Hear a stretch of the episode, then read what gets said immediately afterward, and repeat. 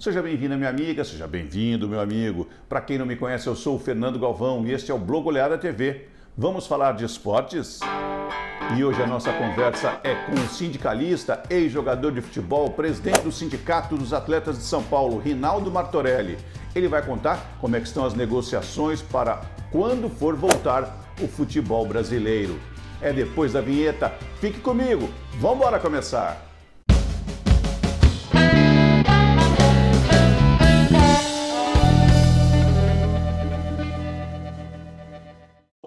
Conheci quando ele barrou o Leão no Palmeiras e o chamava de Martorelli. Tudo bem, Martorelli?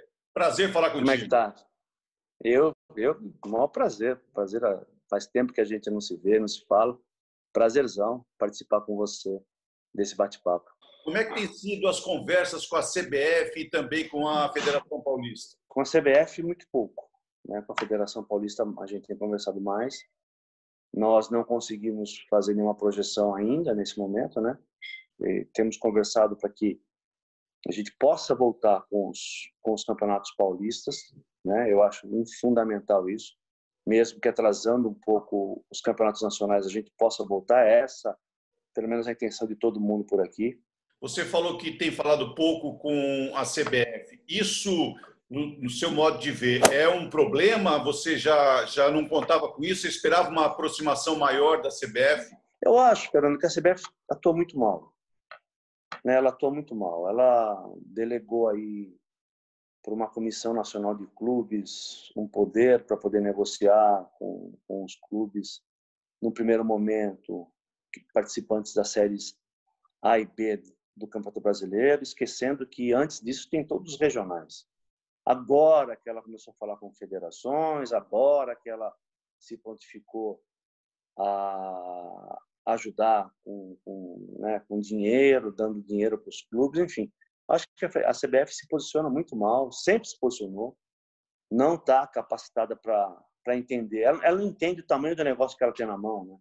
porque é, trabalhar séries A e B do brasileiro, esquecendo que tem tem clubes lá no, em Roraima, tem clubes, né, tem todo, tudo quanto é estado do país, tem clubes menores, tem assim, e delegar essa essa função só para as federações, sem estar tá linkado às federações, porque também as decisões das federações dependem do que ela vai poder falar. Então, essa esse distanciamento, a forma como a CBF trabalha, eu acho que não, não ajuda. Mas não ajuda há muito tempo, né?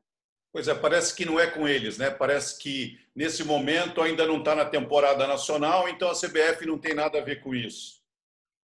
É, exatamente, exatamente. A CBF se exclui, né? delegou aí, como eu disse, delegou para uma comissão nacional de clubes, uma comissão nacional preocupada com as séries A e B do, do, do campeonato nacional, esquecendo, por exemplo, como eu disse, esquecendo que em São Paulo nós temos além dos 13 que disputam alguma das, das etapas do campeonato, do campeonato Nacional, nós temos mais 35 clubes.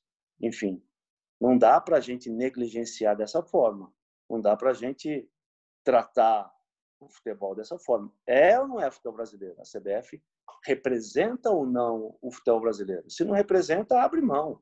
Dia 20, quem está de férias, teoricamente, teria que se reapresentar. Que tipo de informação vocês têm nesse momento? Tem muita coisa que a gente precisa analisar para poder é, ir pensando em voltar.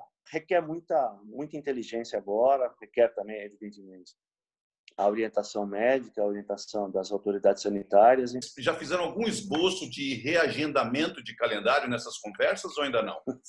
já, já fizemos e, e desfizemos algumas vezes.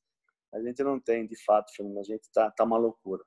Tá uma loucura. A gente já fez previsão com portões, aí sim, a volta com portões fechados, de uma forma mais, né, que possa preservar ainda o público, mas também tem a gente tem que tomar, mesmo com a volta com os portões fechados, tem que tomar cuidado na, no, no, contato com os atletas, enfim, tem, tem muita coisa. A gente não tem ainda, infelizmente, tudo que a gente projeta em um dia, a gente desprojeta depois de dois, três dias. Você tem Wimbledon sendo cancelado, você tem a, a Fórmula 1 adiando e cancelando algumas etapas da temporada, etapas que seriam disputadas em junho, campeonatos que seriam disputados no final de junho ainda, ou seja, prevendo um caos no mês de abril, no mês de maio e também durante o mês de junho.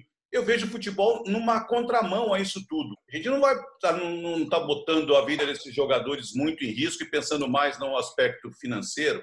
É, eu, eu concordo com você, mas como eu disse, a gente segue orientação médica, né? Orientação médica e assim, e eu ah, já desde quando começou a pintar a história do, do da pandemia, lá fora a gente já estava se cercando e conversando bastante, buscando recomendações médicas.